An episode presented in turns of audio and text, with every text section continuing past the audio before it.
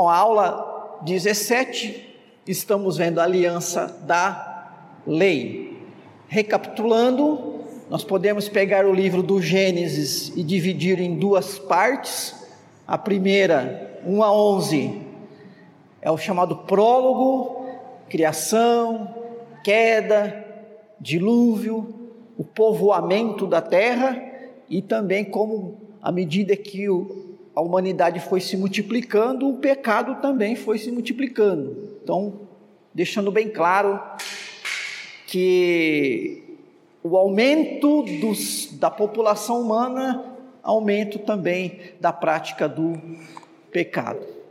Gênesis 12 a 50, os patriarcas. Então Deus preparando a sua nação lá no comecinho, né? Por isso que chamamos essa parte de aliança da promessa. Depois o Êxodo, que podemos dividir também em duas partes. O 1 a 14, chamado de Moisés, as pragas, a Páscoa, o Êxodo.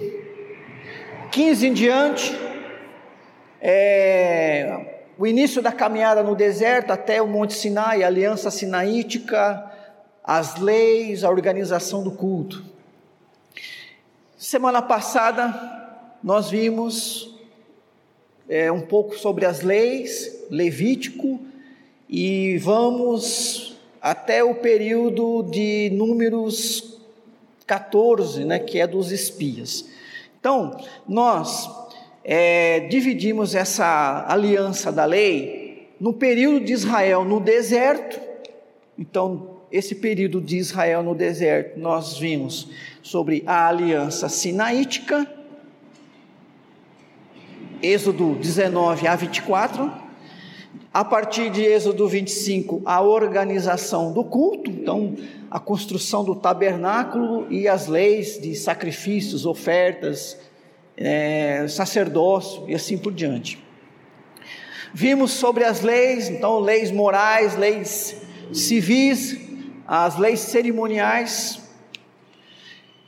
e os 40 anos no deserto decorrente da rebeldia do povo, é, dando ouvidos aos dez espias incrédulos e não aos dois espias crentes, né, Josué e Caleb.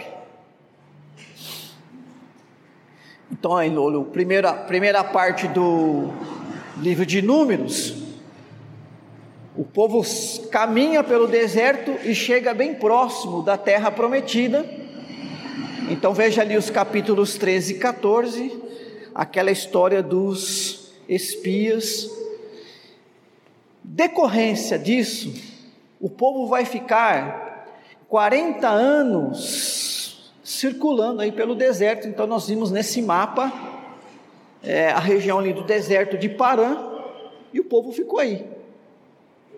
Por que, que o povo ficou aí? Porque, é, devido à incredulidade do povo, a punição divina foi: olha, todo mundo que está vivo aqui no dia de hoje, toda essa geração, com exceção de Josué e Caleb, né, que foram os espias crentes, vão morrer nesse deserto. Vai entrar a próxima geração. Isso demorou 40 anos. Então, passado. Uh, os 40 anos, e durante esse tempo, nós temos esse quinto e último livro do Pentateuco, né? o chamado cinco livros de Moisés, o Deuteronômio, Deuteronômio, Deuteronômio. É um nome é, grego, que vem do grego, significa a segunda lei, ou a repetição da lei. Então, o que, que Moisés está fazendo agora? A gente percebeu isso na leitura é, do versículo 3 do capítulo 5, né? Não foi com os nossos pais que fez o Senhor esta aliança, e sim conosco, todos os que hoje aqui estamos vivos.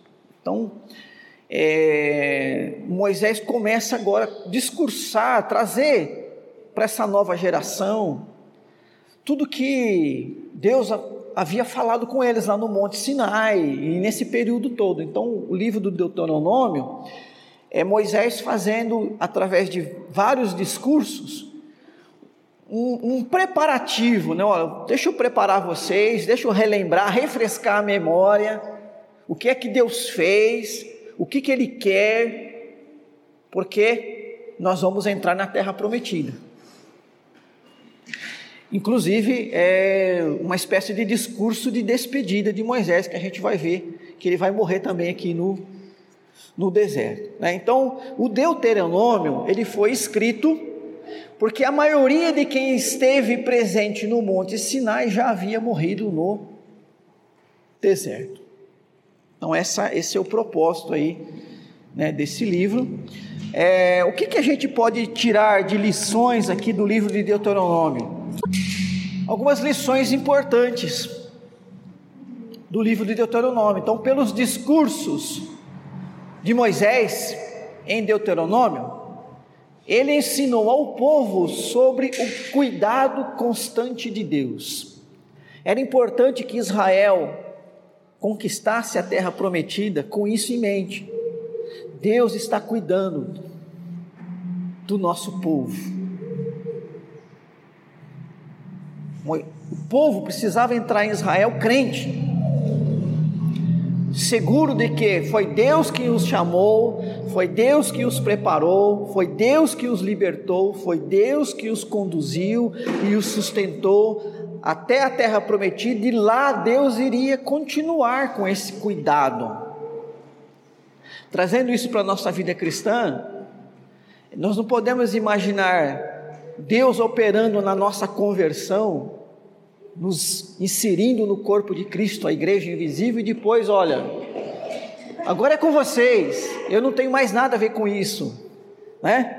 Cada um se esforce aí para poder chegar até o fim, sem a minha ajuda, porque a minha parte eu já fiz, né?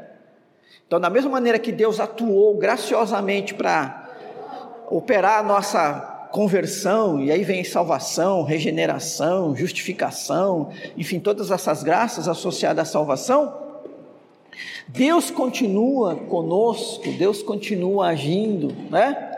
Cuidando, porque nós também estamos é, caminhando aí em direção à terra prometida, né? Então vejamos algumas coisas aí que interessantes que o tempo não nos permite ficar vendo detalhes, mas no deserto, isso que Moisés estava colocando para os israelitas, né? Olha, no deserto, enquanto vocês rumavam a terra prometida, Deus esteve guiando o seu povo. Então Moisés mostrando ali, capítulo 2, versículo 3, né? É um exemplo de que nada foi aleatório a jornada, o caminho, o, a, a direção seguida, Deus esteve guiando o seu povo. No capítulo 2, também, versículo 7, Moisés discursando, dizendo que Deus sustentou o seu povo. Então, durante todo esse tempo, 40 anos de deserto, Deus esteve sustentando. Não faltou a água e não faltou o alimento. É, 40 anos comendo do maná, né? E ninguém ficou doente, desnutrido por causa disso. Operação milagrosa de Deus, sem dúvida, né? Capítulo 3, versículo 2, versículo 21, versículo 22. No deserto, rumo à terra prometida, Deus encorajou o seu povo. Nós não temos uma força de vontade perfeita. Se a gente dependesse só da nossa vontade para poder conquistar as coisas da, da nossa vida espiritual, em algum momento a gente ia fraquejar. A gente tem que entender que a nossa perseverança é porque Deus atua graciosamente nos encorajando. É por isso que nós perseveramos, né? Sim, pela disposição de pagar o preço, porque a caminhada cristã, como a caminhada no deserto, ela tem o seu sofrimento, ela é de provações e dificuldades, mas Deus está operando graciosamente E por isso nós perseveramos. Não é uma obra nossa, porque somos bons e melhores. Mas Deus nos capacita a manter a nossa, o nosso ânimo, a nossa disposição e continuamos assim caminhando. Então Deus encorajou o seu povo nos momentos em que ele mais precisou de coragem. Capítulo 3, versículo 18. No deserto, rumo à terra prometida, Deus exortou o seu povo. Então, a exortação é quando Deus nos corrige, nos adverte, mostra o nosso erro, é, chama a nossa atenção, traz à memória as suas promessas. Enfim, isso é exortação, uma espécie de advertência. E a gente precisa ser advertido, exortado por Deus. E também no deserto, rumo à terra prometida, Deus preparou o seu povo. Na verdade, foi um momento preparatório mesmo. Né? Podia sair do Egito e em poucos dias estar no, na terra prometida. Poderia. Tinha um caminho curto do Egito até Canaã, um caminho margeando o mar Mediterrâneo. É um caminho curto. Semanas, poucos meses talvez, eles já entravam pelo sul ali, conquistando Canaã, mas e o preparatório? Porque a gente viu Êxodo, Números, Levítico, mas principalmente Êxodo, Números, é, a gente viu, ou, ou você pode ver, examinando o texto, quantas vezes Israel murmurou, lamentou, se rebelou, em ocasiões inclusive de trocar o culto a Deus pela idolatria. E quando chegou os espias com relatório, ó, lá, lá não vai ser fácil, não, não vai dar certo, o povo acreditou nisso. E esqueceu que Deus havia aberto o mar vermelho, as dez pragas que caiu sobre o Egito, os milagres na vida de Abraão, Isaac, Jacó, José, Moisés povo de memória curta, né? A gente não pode ser crente de memória curta. Talvez a preocupação aqui de Moisés, né? Porque esse povo não viveu tudo isso. Então ele está trazendo a lembrança, mas claro que o povo conhecia tudo isso. Então, é, veja a importância é, do livro do Deuteronômio, esse preparatório para ser uma nação teocrática. Deus não queria somente dar ao povo uma terra para eles morar, como se fosse um povo sem terra que precisava de um assentamento. Né? Ó, tá aí, vocês querem terra, tá aí, vocês querem ser fazendeiro, tá aí. O propósito foi sempre uma nação teocrática. Voltando a Gênesis 12, chamado de Abraão, de ti farei uma grande nação, as nações serão abençoadas pelo seu, pelos seus descendentes. A nação teocrática. Israel era para ser uma nação teocrática e os povos precisavam aprender com isso, conhecer o verdadeiro Deus e temer o verdadeiro Deus. Então, era uma missão a formação de uma nação teocrática não era para conforto de um povo, mas para a missão de um povo. A missão de Deus com a humanidade. Por isso a importância de, ó, então é o seguinte, vamos organizar o culto, porque se não houver o culto, como manter a fé? E que fé é essa que não adora o seu Deus? Vamos entender as leis, leis para o comportamento individual, comportamento social, é, leis então de política, economia, de legislação, de justiça, né, de direito, enfim, vamos entender as leis que dizem como vocês vão cultuar a Deus, como é que isso vai ser feito, para que é, não haja elementos é, dos povos pagãos, da religiosidade pagã, sendo adotados pelo meu povo, porque, como eu disse, não é qualquer tipo de culto que Deus aceita. E na, os povos da região ali tinham sacrifícios humanos, inclusive. Né? É, consulta aos mortos, é, mutilação do corpo, a prostituição cultural havia tanto de homens e mulheres. Então há muita coisa que a gente às vezes lê no Antigo Testamento como algo imoral, mas que eles praticavam numa espécie de é, ritual de culto aos seus deuses, né, aos seus ídolos. Então, não, peraí, não vamos, vamos tratar a respeito de, de um culto que seja realmente é, agradável a Deus. Então, esse, esse preparativo, e esse preparativo também no sentido de despertar a fé, de do povo amadurecer a sua fé. Então, Deus sustentando, Deus encorajando, exortando, provendo nas necessidades, libertando. E é muito, eu pelo menos não vejo nenhuma dificuldade de, de, de ver a minha história, na história de, né, a minha história de vida cristã, na história do povo israelita, né? Libertação, que foi a experiência da conversão, né, a travessia do Mar Vermelho, né? Ah, e agora a caminhada no deserto. E Deus está fazendo o quê? Está nos preparando né, para a eternidade. Está também nos, nos ensinando para que a gente possa, é, capacitados com esse conhecimento, transmitir isso para a geração seguinte. É, no livro do Êxodo a gente tem bastante disso, né?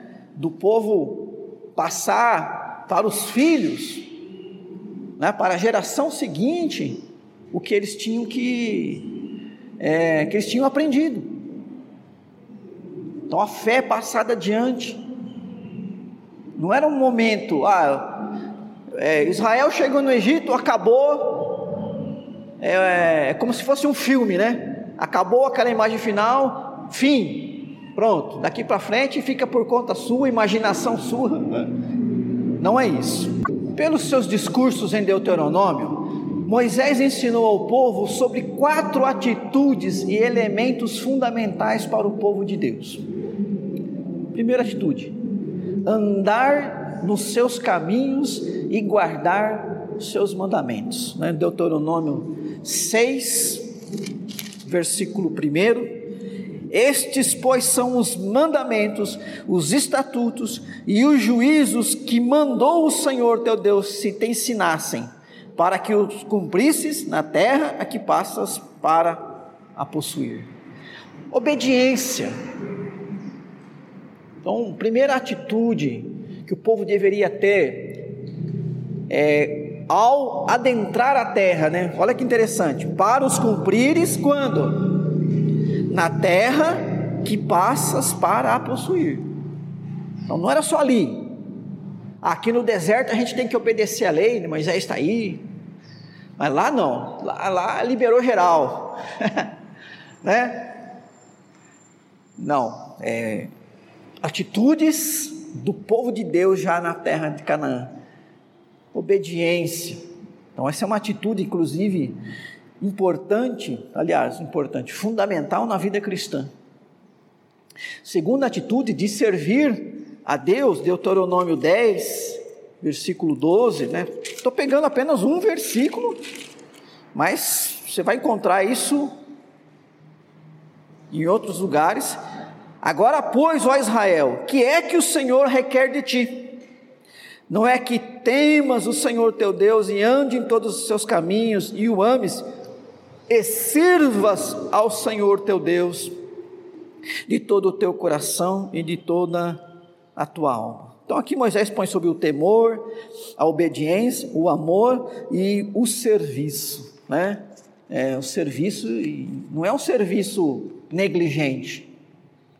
Faça aí de qualquer jeito.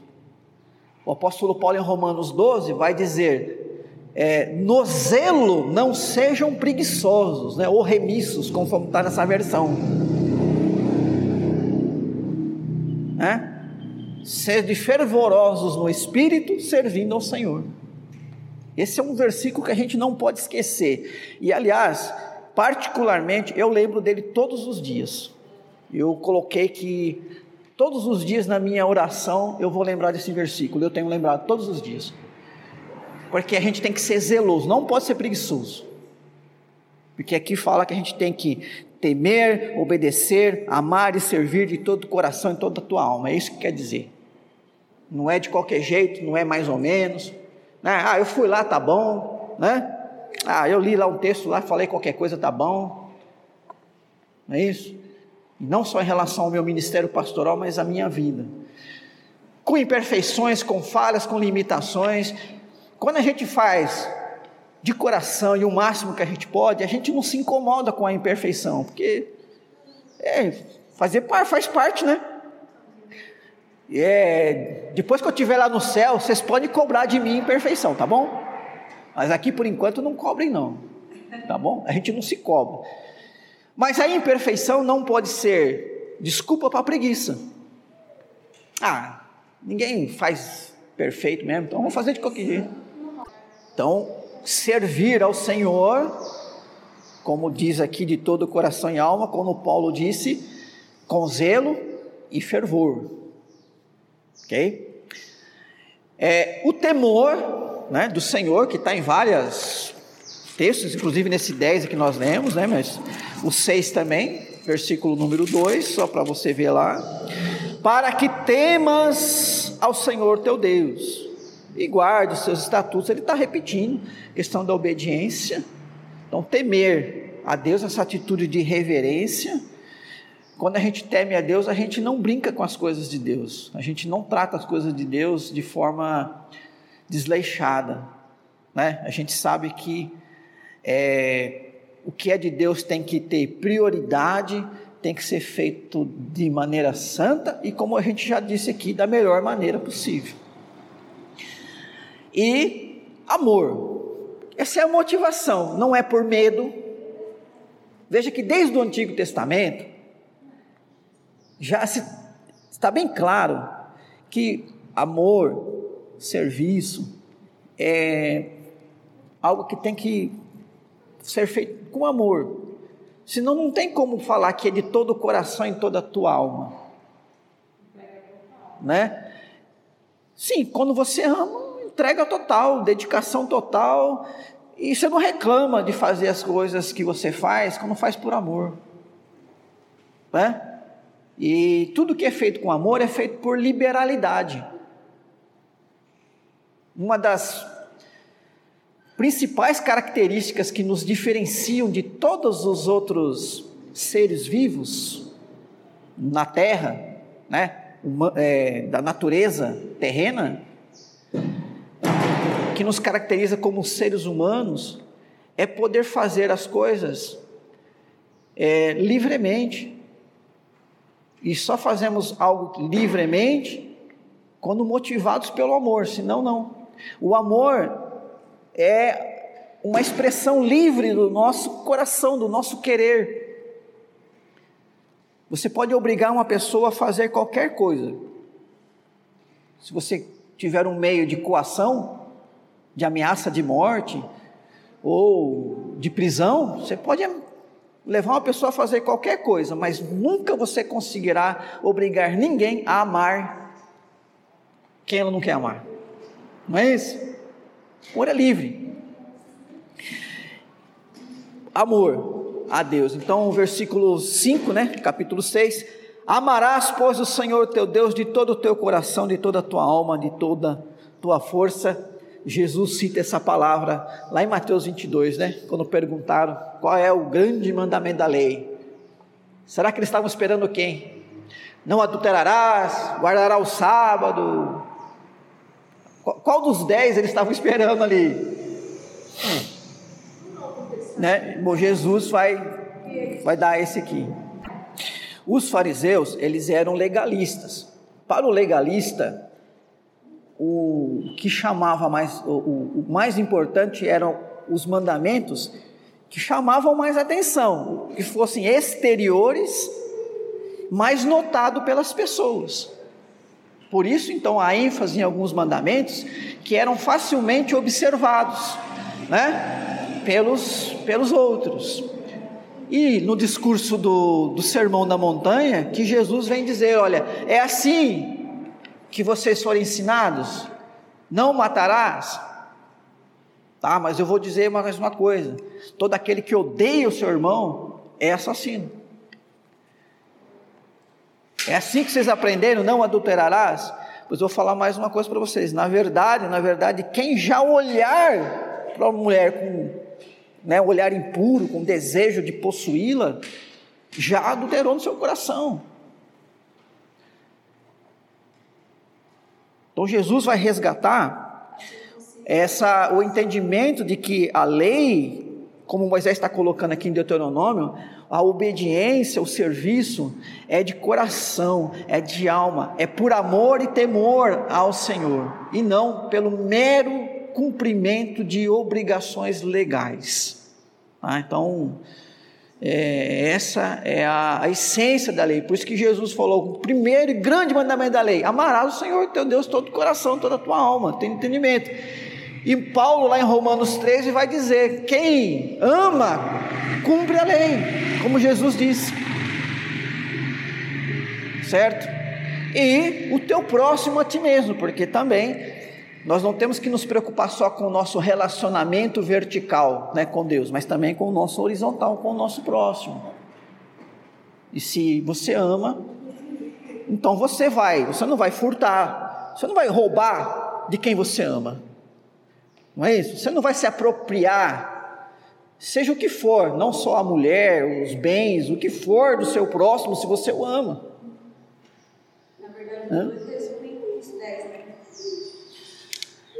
É, podemos dizer que resume no sentido de que são a, base, né, o fundamento.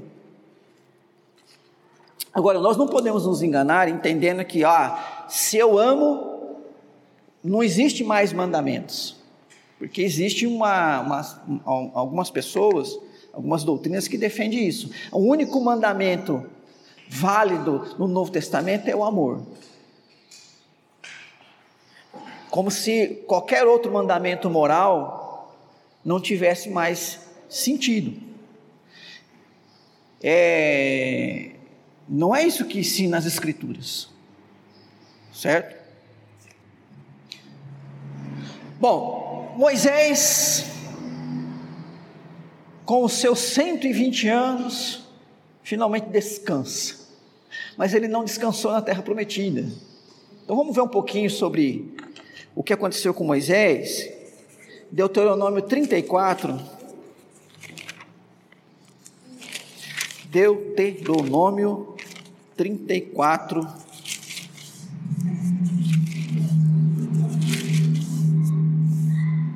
Partir do primeiro versículo, a morte de Moisés então subiu Moisés das campinas de Moabe ao monte Nebo, ao cume de Pisga, que está defronte de Jericó, e o Senhor lhe mostrou toda a terra de Gileade até Dan, e todo o Naftali, e a terra de Efraim e Manassés, e toda a terra de Judá até ao mar ocidental.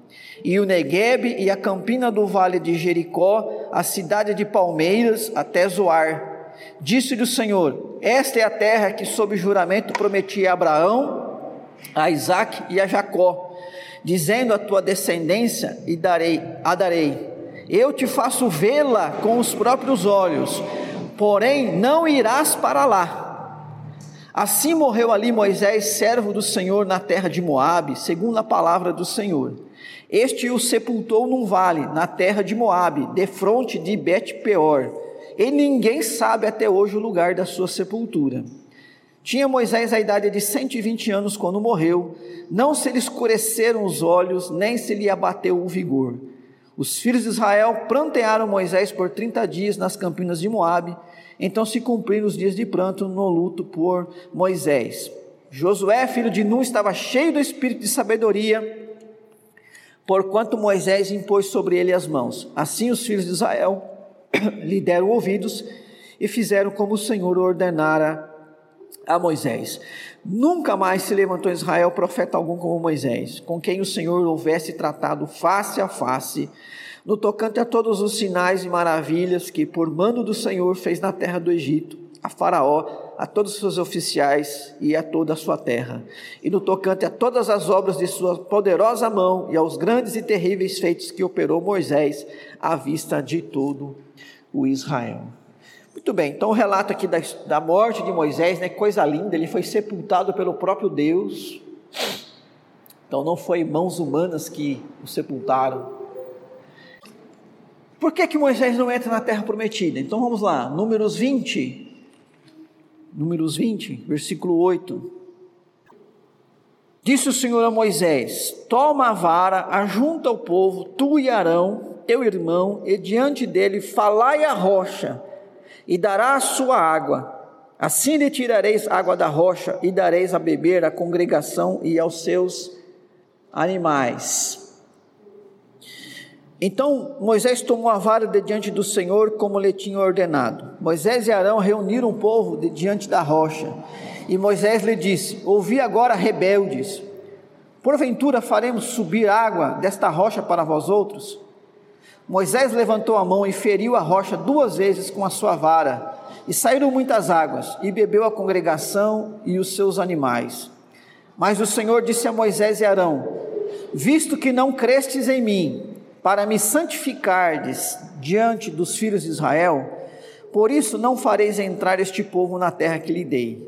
São essas as águas de Meribá, porque os filhos de Israel contenderam com o Senhor, e o Senhor se santificou neles um momento em que Moisés perdeu a paciência com o povo, né? O povo murmurando. Deus, Moisés, você vai falar, rocha, né? É assim que eu vou. Mas Moisés, tomado provavelmente pela ira, pela indignação daquele povo rebelde, foi lá e bateu, né? E isso não agradou a Deus e ele então recebeu essa punição. Números 27, Números 27, 12. Depois disse o Senhor a Moisés: Sobre, sobe a este monte Abarim e vê a terra que te dei aos filhos de Israel. E tendo-a visto, serás recolhido também ao teu povo, assim como foi o teu irmão Arão. Porquanto no deserto de Zim na contenda da congregação, fostes rebeldes ao meu mandado, de me santificar nas águas diante dos seus olhos. São essas as águas de Meribá, de Cádiz, no deserto de Zim. Então aqui está dizendo, né, novamente, você vai subir no monte, você vai olhar, mas você não vai entrar. Ok? Bom, como nós já lemos lá em Deuteronômio 34, o próprio Deus o sepultou em um túmulo desconhecido em um vale na terra de Moabe, de fronte de Bet Peor. Nós já lemos isso no 34, versículo 6. Nós vamos parar aqui, porque a partir da próxima aula nós já vamos entrar no livro de Josué, abordando já até a Canaã, né, a terra prometida, a conquista. Então nós encerramos esse panorama do Pentateuco aqui. Ok? Espero que possa ajudá-los aí na leitura e no estudo.